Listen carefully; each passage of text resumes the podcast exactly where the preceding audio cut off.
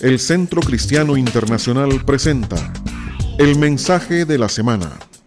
Un mensaje inspirador que lleva el propósito de edificar y transformar su vida personal y familiar a través de la renovación de su entendimiento espiritual.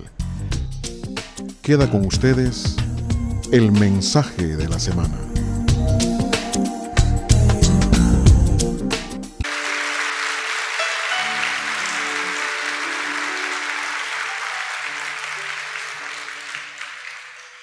Padre, bendice tu palabra en este minuto, que alcance nuestra mente, que refuerce nuestro espíritu, que nos dé ánimo, ganas para seguir adelante. Que tu palabra construya en nuestras vidas y nos vuelva constructores de vida. Gracias Dios por tu palabra en esta hora. Amén. Amados, como el año está verde todavía, está recién iniciándose, todavía caben temas como el que sigue. Año nuevo, nuevas oportunidades. Es importante que nuestro espíritu esté optimista, no dejarnos convencer por las malas noticias. Las malas noticias se te meten en, en, la piel, debajo de la piel, se te meten en la sangre, en los huesos. Es importante enfocarnos en la fe, no engrosar las filas de aquellas voces patéticas en este país y en el planeta que solamente son voces agoreras de cosas malas. Claro que el mundo tiene problemas, pero nosotros sabemos que el que está en el trono tiene el control de todas las cosas y Él gobierna, no importa lo que está sucediendo en el mundo. El mundo está como está y no es nuestro Dios quien lo tiene así, sino nosotros los seres humanos que no sabemos gobernar, pero Él está en su trono. Y nosotros en este nuevo año debemos de pensar en términos de nuevas oportunidades. Y quiero iniciar el mensaje tomando la voz del profeta Isaías, tremenda escritura. Dice Isaías capítulo 43, verso 19, pues estoy a punto de hacer algo nuevo, dice el Señor. Mira, ya he comenzado, ¿no lo ves? Se requiere ojo con discernimiento para verlo. Tú si quieres puedes ver todo lo malo y te aseguro que no te va a ajustar el papel para hacer una lista. Pero si tu ojo se aclara, si tu ojo se afina, te vas a dar cuenta que a pesar de, hay cosas que Dios está haciendo. Así es que dice el profeta, pues estoy a punto de hacer algo nuevo, mira, ya he comenzado, ¿no lo ves? Haré un camino a través del desierto, crearé ríos en la tierra árida y baldía. Yo quiero esto, lo quiero este año, quiero ver aguas cavándose en el yermo y en la soledad, quiero ver caminos en el desierto y me niego, no diré que estoy en un desierto, ni diré que ando en una experiencia de desierto. Sácate tú también esas ideas de la mente, del corazón, sácatelo de la boca. Nosotros estamos plantados junto a corrientes de agua y damos fruto a su tiempo y su hoja no cae y todo lo que hace prosperará. ¿Cuántos creen esto?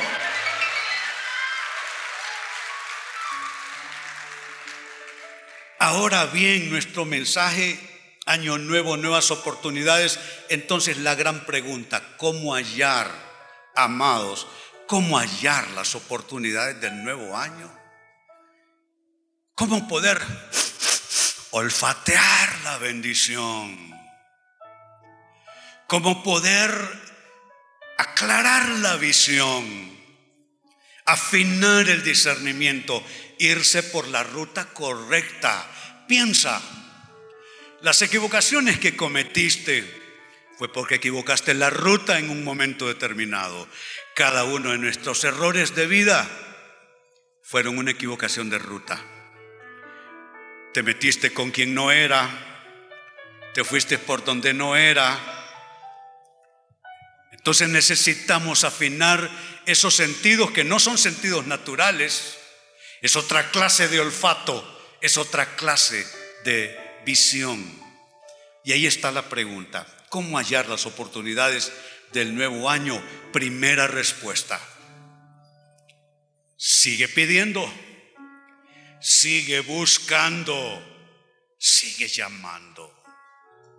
Algunos se cansaron de pedir quedaron cansados en el mes de diciembre y ya en enero no están pidiendo tanto, no están buscando tanto y en febrero menos, ni están llamando. Pero mira, esto lo que significa es continuidad, no detenerte, no desconcentrarte, no enredarte en los distractores. Hay muchos distractores de la fe. ¿Sabe que ese es parte de mi enfoque de fe? Cada mañana cuando me levanto,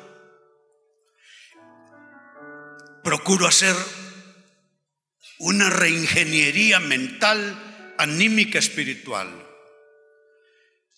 para separar todos los distractores, lo que va a estorbarme mi enfoque de fe para ese día para esa semana, para ese mes, para ese año.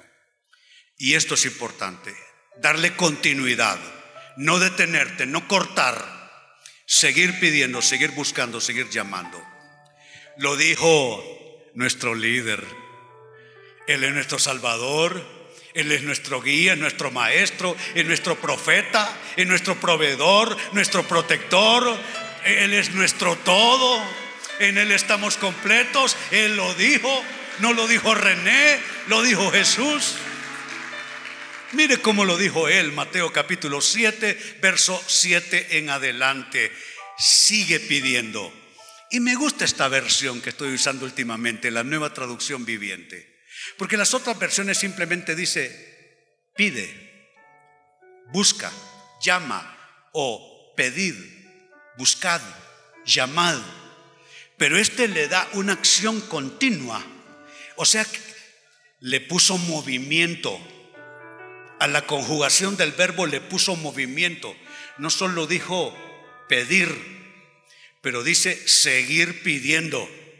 Dice sigue pidiendo y recibirás lo que pides.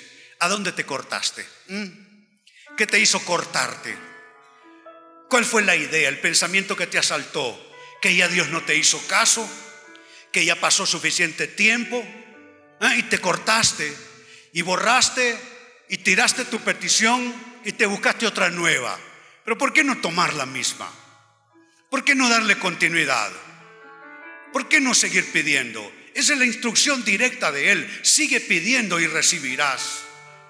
Recibirás lo que pides. Sigue buscando. Noten la acción continua. Sigue buscando y encontrarás. ¿Cuántos quieren encontrar? Yo sí.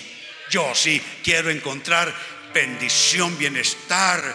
Quiero disfrutar estos años que el Señor me está dando. Quiero vivir intensamente esta temporada. Quiero levantar no con, el, eh, con un espíritu caído, quiero levantarme con mi espíritu en alto, con la bandera bien alto en la plaza de mi vida. No quiero dejarme vencer por los problemas, no quiero dejarme vencer por el desánimo, no quiero creerle a la enfermedad o creerle a la carencia o creerle a la derrota, quiero creerle al triunfo, a la victoria, quiero creerle a la salud, quiero creer a la bendición, quiero creerle a las promesas de Dios. Habrán otros que quieran sumarse a esta lista, los que queremos creer, los que queremos creer y esperar.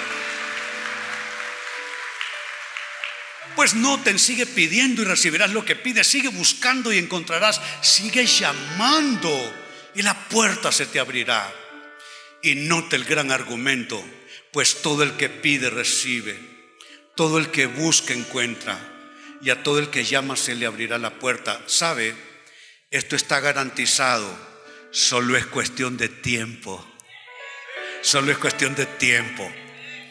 Usted siga dándole porque va a llegar el momento, el momento de que eso tendrá cumplimiento. Y mire ese argumento cómo se cómo sigue el Ilván. Dice verso 9, ustedes los que son padres, como quien dice, mm, quiero que me entiendan de qué les estoy hablando. Sigan pidiendo, sigan buscando, sigan llamando, porque recibirán. Pero dice, mm, bueno, no sé si me están entendiendo. Entonces pone este ejemplo. Ustedes los que son padres, si sus hijos les, les, piden un pedazo de pan, ¿acaso les dan una piedra en su lugar? Yo escribí un canto que a ustedes les gusta mucho de este texto. Mi Padre proveedor siempre serás. ¿eh? Que si te pido pan no me darás una piedra. Ahí está. Si sus hijos les piden un pedazo de pan, ¿acaso les dan una piedra en su lugar? O si les piden un pescado, ¿les dan una serpiente? Claro que no. ¿Qué dice Jesús? ¿Cuál es la frase? Claro que no. Ya sácate esas ideas de la cabeza. Que tú estás destinado al fracaso que a ti solo lo malo te pasa, que otros consiguen y tú no logras. Ya sácate esas ideas de la cabeza. Él dice, claro que no, Él te dará lo que tú necesitas. Y el verso 11 cierra de esta manera. Dice, así que si ustedes, gente pecadora, saben dar buenos regalos a sus hijos, lean conmigo, cuanto más su Padre Celestial dará buenos regalos a quienes lo pidan. Yo esto me lo como y me lo bebo, lo necesito y me quedo con él.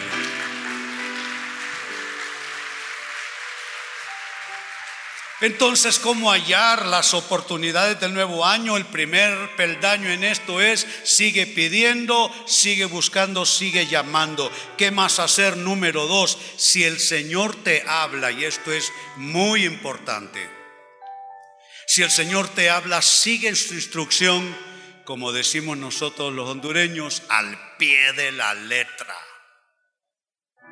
Hay quienes no saben seguir instrucciones y están sentados aquí y les ha ido mal en ciertos capítulos de su vida porque no saben seguir instrucciones. Y les tengo una confesión. Igual yo. Todo lo malo que me pasó porque no supe seguir instrucciones. Tenemos, cuando Dios nos habla, tenemos que seguir su instrucción al pie de la letra. Y, hay unas palabras que le dan fuerza a este aspecto. En Marcos 11, a partir del verso 2, se, se, encuentra este relato que encaja muy bien con lo que estamos diciendo. Dice Jesús a sus discípulos, vayan a la aldea que esté allí, les dijo. En cuanto entren, verán un burrito atado. Si está atado es porque tiene dueño, ¿cierto? No los mandó por allí al campo y que se encuentren algo que anda suelto, no. En cuanto entren verán un burrito atado que nadie ha montado jamás. Alguien lo está cuidando, ¿cierto? Alguien lo está reservando para algo. Nadie lo ha montado jamás. Y noten la instrucción, desátenlo y tráiganlo aquí. Si alguien les pregunta, ¿qué están haciendo? Simplemente digan, el Señor lo necesita y Él lo devolverá pronto. ¿Sabe qué le dije yo al presidente de un banco? ¿Hace cuántos años estamos aquí, pastores? Yo no me acuerdo. ¿Once? Bueno, no sé, nadie se acuerda, da igual. Le dije al presidente de un banco, le dije, el Señor lo necesita. Lo único que no se lo voy a devolver, le dije. Sin dinero, sin abundantes ni abultadas cuentas de banco de la iglesia. Pero Dios me dijo, salte de la iglesita donde estábamos. 500 butacas y nadie podía respirar porque reventaba la iglesita. Si usted se agachaba, te podía reventar las paredes. Había que levantar las manos con cuidado para no golpear al vecino. El Señor necesitaba esto. Este es un auditorio con 1500 butacas y se pueden sentar 2000 cuando lo requerimos. y hay seis distintos horarios de reunión en esta iglesia. Yo apenas vengo a dos. Cuando Dios te da una palabra, tú muévete, tú muévete. Si alguien les pregunta qué están haciendo, digan, el Señor lo necesita y Él lo devolverá pronto. Sigue diciendo el pasaje. Los dos discípulos salieron y encontraron al burrito en la calle, atado frente a la puerta principal. O sea que no estaba por ahí en alguna puertecita, ni por la puerta de la cocina, en la puerta principal atado. Mientras lo desataban, algunos que estaban allí les preguntaron, ¿qué están haciendo? ¿Por qué desatan ese burrito? Y responde verso 6. Ellos contestaron, ¿qué contestaron? No, pero díganmelo con fuerza, ¿qué contestaron ellos? contestaron lo que Jesús había dicho. Y cuando usted pone las palabras de Jesús en su boca, no sus argumentos, no sus ideas, no sus criterios, cuando usted pone las palabras de Jesús en su boca, dice el texto, cuando ellos contestaron lo que Jesús había dicho, y se les dio permiso para llevarlo. ¿Quiere un consejo? Hable las palabras de Jesús. Sabe, es algo que Dios me ha dicho, René, habla menos tus argumentos y habla más mis argumentos. Habla menos tus palabras y habla más mis palabras. Y por si este ejemplo les queda corto, otro texto sobre la misma cosa. Si Dios te dice algo, si Dios te da una palabra, cúmplelo, sigue al pie de la letra la instrucción. Como vemos, el salto hacia atrás es grande de los evangelios saltamos al inicio de la Biblia casi, el libro de Éxodo. Dios en esa etapa los estaba alimentando, por la tarde les daba de comer carne, llovían codornices sobre el, el campamento y la gente solo salía a recoger y comían carne. Y en la mañana salían de sus tiendas y encontraban una especie de hojaldre, una, cosa como, como una hojuela que ellos en hebreo preguntaron y dijeron menú, menú, lo que significa en español es, ¿qué es esto? ¿Qué es esto? Menú, de donde se traduce y se hace la transliteración al español maná. Y entonces comían carne por la tarde y aquellas hojuelas ricas llamadas maná. Dios se encargaba de proveerles. Pero miren, les dio una instrucción. Éxodo 16:4, el Señor le dijo a Moisés, mira, haré llover alimento del cielo para ustedes. Cada día la gente podrá salir a recoger todo el alimento necesario para ese día. Pero note, con esto les pondré a prueba para ver si siguen o no mis instrucciones. Estoy preparando un mensaje, apenas lo estoy iniciando. Le llamo provisión de Dios como prueba para tu vida. A veces Dios te da una provisión para ver qué vas a hacer. He visto a gente arruinarse cuando recibe provisión. He visto a gente administrar mal la provisión de Dios. Noten, la gente podría salir a recoger todo el alimento necesario cada día. Estaba garantizado, pero había una instrucción. Y Dios se iba a fijar si ellos iban a cumplir o no la instrucción. ¿Sabe cuál era la instrucción? Uno, no ponerse vivo y querer guardar un, como diríamos en buen hondureño, una pailada y una canastada por ahí guardada. Algunos quisieron ponerse vivos con esa instrucción. ¿Y sabe qué hicieron? Querían recoger más. Y hedió y crió gusanos. Cuando se trata de administrar la provisión de Dios, amados, hay que seguir instrucciones.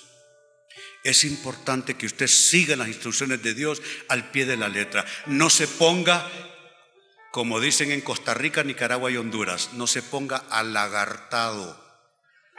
Ese es un dicho en estos tres países. No se ponga alagartado. No tome más de lo que Dios le da. No quiera ponerse vivo en el camino. Dios le provee un trabajo y ahí se quiere poner vivo usted y se comienza a aliar con los corruptos para que le tiren unos pesos más. No. No contrata a una empleada doméstica para estarle escalfando, pagándole cuatro centavos y tratándola como esclava. Debe trabajar ocho horas, nada más. No la ponga a trabajar diez ni doce.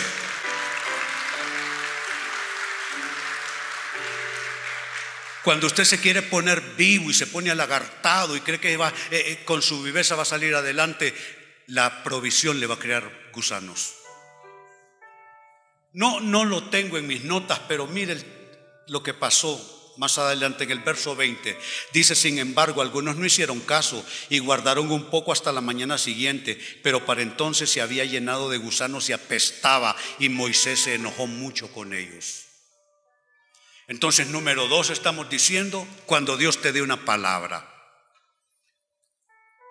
Dios siempre te va a dar una palabra sobre tu trabajo, sobre tus inversiones, sobre gente que contratas, si ese es el caso, sobre un montón de ropa colgada que no te queda hace cuatro años y no te quieres deshacer de ella porque eres un pichicato, pichicata. Si ya no te queda, alguien más le va a quedar, hombre. Unos zapatos que, que ni cuando los compraste te gustaron. A la semana ya no te gustaban y ahí los tenés metidos en el closet. Ya no cabe tanto trapo allí. Aprende. Cuando Dios te dé una palabra, cuando Dios te hable de bendecirte, sigue las instrucciones de Dios. Dios te va a decir qué hacer en cada caso. ¿Cuántos lo creen? Tercer aspecto, siempre hablando de lo mismo. Estamos hablando de cómo hallar las oportunidades del nuevo año. Lo primero, seguir pidiendo, seguir buscando, seguir llamando. Lo segundo, si el Señor te habla, sigue su instrucción al pie de la letra. Y ahora número tres, toca puertas sin complejos. Ay, es que a mí me da pena. Bueno, hermano, prepárese a ser pobre toda la vida. Como decían las viejitas cuando yo era niño, la pena se ocupa solo para robar. Ay, no, mejor anda vos. Bueno. Decirle vos es que a mí me da pena. ¿Por qué no le llamas vos por teléfono y le hablas de mí? ¿Por qué no le habla usted acerca de sí mismo? ¿Por qué no toca usted la puerta sin complejos? Toque la puerta sin complejos. Sabe, yo toqué la puerta sin complejos cuando era un muchacho. Le dije a aquel gringo que era mi pastor, yo venía de ser un músico allá afuera. Y le dije, pastor, fíjate que Dios me llama al ministerio. Toqué la puerta. Y como era verdad y no era invento, y el pastor era un hombre de Dios, me abrió la puerta. Y me dijo, te voy a formar. Te voy a enseñar a pararte en un púlpito, pero no solo eso. Él me enseñó a hablar, me enseñó modales, me enseñó a conversar con las personas, me enseñó a hacer un bosquejo para predicar, me enseñó a dirigir alabanzas, me subió a un avión, él me, él me acompañó para mi primera visa, él me enseñó. Pero ¿sabe qué no pudo hacer él por mí? Tocar la puerta. Eso lo tenía que hacer yo. Toque la puerta sin complejos. Hágase ese favor para que le vaya bien y tenga usted gran bendición.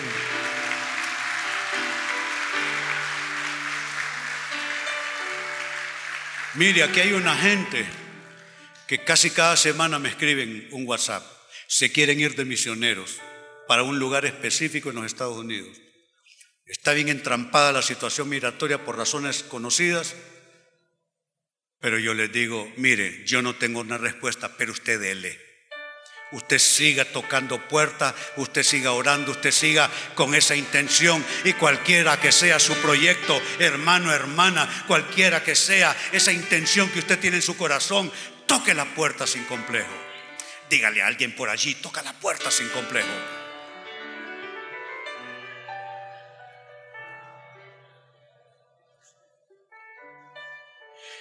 Mire lo que dice Lucas, Lucas capítulo 11, Lucas 11, versos 5 al 8.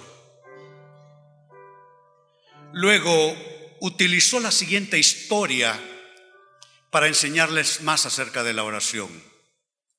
Supongan que uno de ustedes va a la casa de un amigo a medianoche. Esta es una parábola. Una parábola es una historia no real, hipotética, que Jesucristo crea y le cuenta a la gente para enseñarle una lección que de otra manera la gente no podría entender. Entonces les cuento una historia sencilla con una especie de, vamos, digámoslo usando un mal término, una especie de moraleja al final, para que ellos entiendan lo que él quiere decirle. Pues esta es una parábola. Supongan que uno de ustedes va a la casa de un amigo a medianoche para pedirle que le preste tres panes. Le dices, acaba de llegar de visita un amigo mío, no tengo nada para darle de comer. Supongan que ese amigo grita desde el dormitorio, no me molestes, la puerta ya está cerrada y mi familia y yo estamos acostados, no puedo ayudarte. Algunas de estas frases usted las conoce, usted las ha oído. No me molestes, usted ha oído esa frase. Alguien se la dijo en su cara. Usted ha oído la frase, la puerta está cerrada, no insistas. Usted ha oído esa frase. Usted ha oído la otra frase, no puedo ayudarte. A mí me lo han dicho alguna vez, lo siento, no puedo ayudarte. ¿Con qué se va a conformar usted? ¿Con qué se va a quedar? ¿Con el no me molestes? ¿Con qué se va a quedar? ¿Con que la puerta ya está cerrada? ¿Con qué se va a quedar? Con el no puedo ayudarte, si usted se atasca en eso, no avanza y el año no será bueno para usted. Usted necesita superar esas tres barreras. Necesita superar la barrera del no me molestes. Necesita superar la barrera de la puerta está cerrada. Necesita superar la barrera de no puedo ayudarte. ¿Qué pasa según el texto? Dice el verso 8, les digo que aunque no lo haga por amistad, te tengo una buena noticia. Hay gente que te va a abrir la puerta no por amistad, sino porque el Señor va a mover su voluntad, el Señor va a mover su corazón y Él va a hacer que te diga que sí. Se equivocan los que quieren conseguir a base de amistad, amistad social, amistad política, amistad de alguna otra índole. Se equivocan es Dios. Romanos 8:28. Y sabemos que todas las cosas, todas, ayudan a bien a los que aman a Dios, aquellos que han sido llamados conforme a su propósito. Es Dios.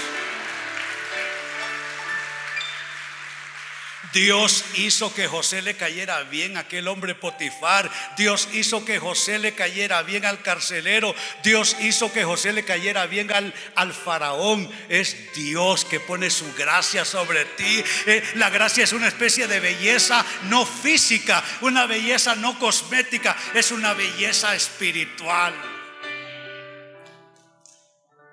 Y Él va a hacer que hagan no por amistad Dice el texto, les digo que aunque no lo haga por amistad, si sigues tocando la puerta el tiempo suficiente, si sigues tocando la puerta, ¿cuál es la frase? El tiempo suficiente. Yo quiero estar tocando la puerta el tiempo suficiente. Si lo haces así, Él se levantará y te dará lo que necesites debido a tu audaz insistencia. Me gusta eso, audaz insistencia. Este año nuevo Tienes que soltar, tienes que manifestar audaz, audaz insistencia. Vamos a insistir y vamos a tocar las puertas sin complejos. Y cierro con esto, número cuatro. ¿Cómo hallar las oportunidades en el nuevo año? No te atasques. ¿Qué es atascarse? es quedarse detenido por algún obstáculo, es no pasar adelante. Entonces no te atasques, acaba tu carrera. ¿Cuántos aquí se quieren quedar a medio camino? Nadie. Es que hasta la pregunta es necia. ¿Cuántos quieren acabar su carrera? ¿Cuántos quieren acabar bien su proyecto de vida? ¿Cuántos quieren alcanzar su destino? Yo sí.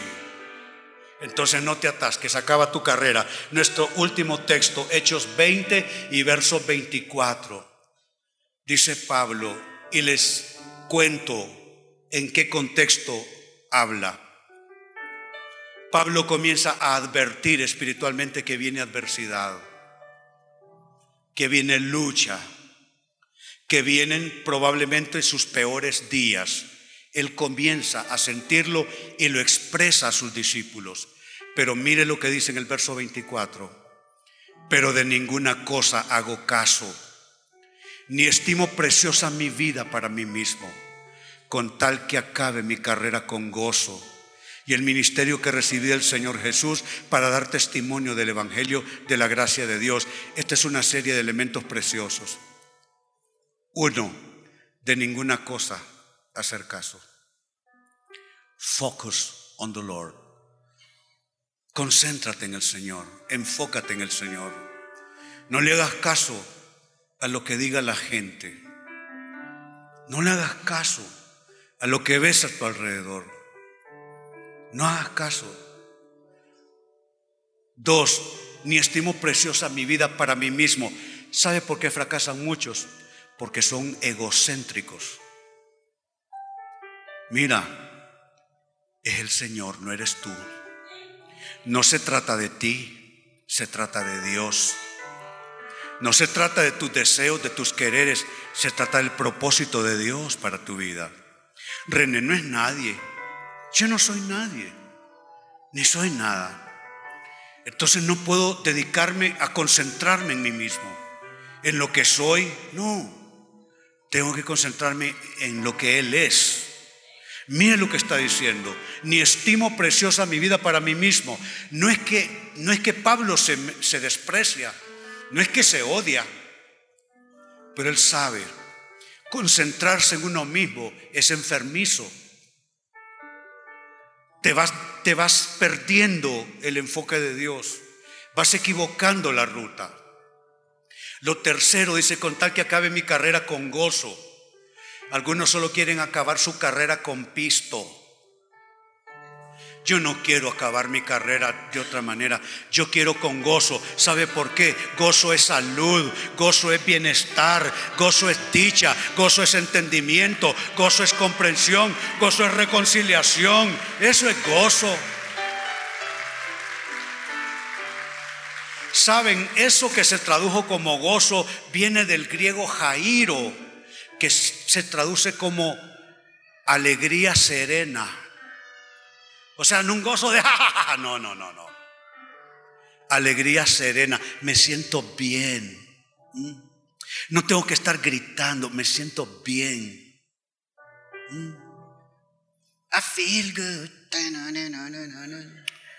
Me siento bien.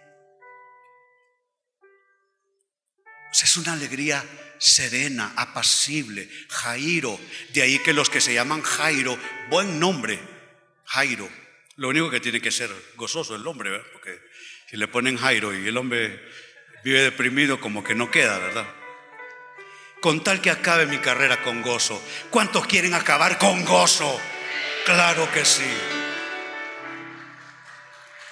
Y el ministerio que recibí o sea, es algo que tú recibes. Tu vida no es tu vida, tu casa no es tu casa, tus hijos no son tus hijos, tu cónyuge no es tu cónyuge. Todo eso te lo prestó el Señor en este tramo que llamamos vida terrenal. Tú no tienes nada, no lo olvides. Job tuvo que recordarlo y dijo, desnudos vinimos a esta vida y desnudos salimos. No tenemos nada. Todo es prestado. El ministerio, dice Pablo, que recibió el Señor Jesús. Tu trabajo lo recibiste del Señor. Tu familia la recibiste del Señor. Tu cuerpo lo recibiste del Señor y por consiguiente no lo agredes, no lo malutilizas. Tu tiempo lo recibiste del Señor. Tus oportunidades vienen del Señor. Tus relaciones vienen del Señor. Tus capacidades vienen del Señor. Viene del Señor. Así que son preciosos elementos todos esos que nos hablan de una sola cosa, no atascarse, no atascarse en la vida, sino acabar tu carrera como debe ser en el Señor. Son cuatro respuestas entonces a la gran pregunta. ¿Cómo hallar las nuevas oportunidades del nuevo año? Lean conmigo. Número dos, lean para mí.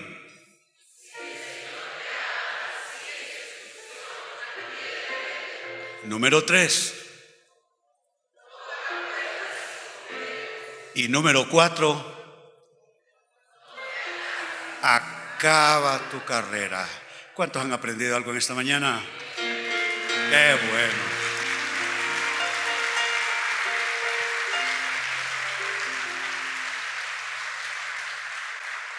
Les invito ahora a ponerse en pie vamos a amarrar esto con una corta oración. Qué rico es ir a comer después de haber comido, ¿no es cierto? El pan, el pan espiritual. ¿eh? Mi primera oración, personas que necesitan entregar su vida al Señor.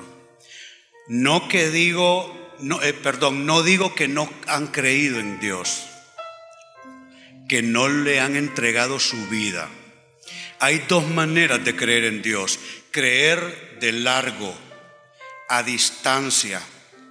Yo conozco demasiadas personas que son cristianos en un sentido, son cristianos en el sentido de la creencia cristiana la tienen, pero la práctica diaria no la tienen no han entregado su vida a Cristo. Es más, necesitan reconciliarse con Dios algunos.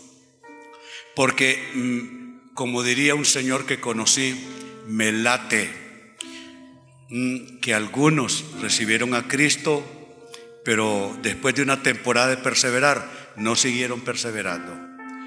Este año arranque bien. Reconcíliese con el Señor y si ustedes todavía las personas que nunca ha entregado su vida a Cristo, entonces es el momento de hacerlo. No va a pasar nada más que Dios va a poner atención a lo que usted le dice. Usted no está ofreciendo nada. Usted no le está ofreciendo ser mejor persona. No, no puede ni debe. Usted le dice, así como estoy, así me entrego a ti. Y si en algo he de mejorar, mejórame tú, porque yo no me puedo mejorar. Si ese es el caso, incline su rostro y ore conmigo.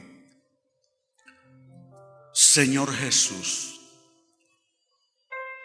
esta mañana solemnemente te entrego mi vida. Me encuentro contigo en una manera más íntima y personal. Renuncio a una fe impersonal y abrazo una fe personal mía para todos los días caminando contigo. Ven a mi corazón, Señor Jesús. Vive dentro de mí. Perdona todos mis pecados. Límpiame y hazme una nueva persona. Alce sus manos. Señor, en este nuevo año, nuestro espíritu se atreve a ver y a estar expectante por caminos abriéndose, por desiertos, Señor, dando fuentes de aguas. Señor, venimos a contradecir todos los pronósticos, porque nosotros no vivimos por pronósticos, sean estos pronósticos sociales, políticos, económicos.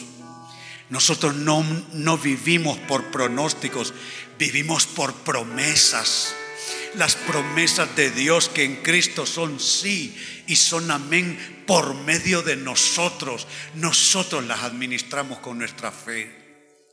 Dios bendice que este año no se quede gente con el sueño guardado, postergado.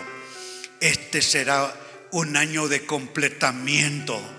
El año 17 será de completamiento. Es un número cabal, número 10 completo, número humano completo y número divino completo 7. Doble completamiento, completamiento en lo humano, completamiento en lo divino. Será un buen año a pesar de todo lo que oigamos, a pesar de todo lo que vemos. Dios hará madurar sus promesas y Él traerá fruto abundante en nuestras vidas. Señor, nos acogemos a esta promesa.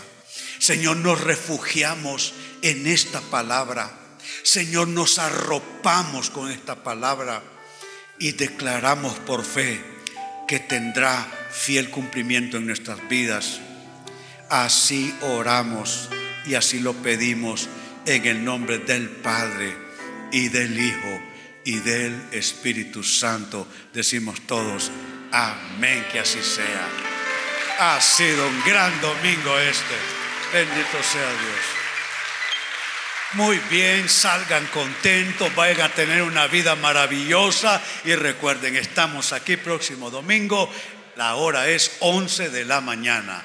Mi cariño con ustedes, Dios les bendiga el Centro Cristiano Internacional presentó el mensaje de la semana. Le esperamos el próximo domingo a esta misma hora. Continúe con nosotros.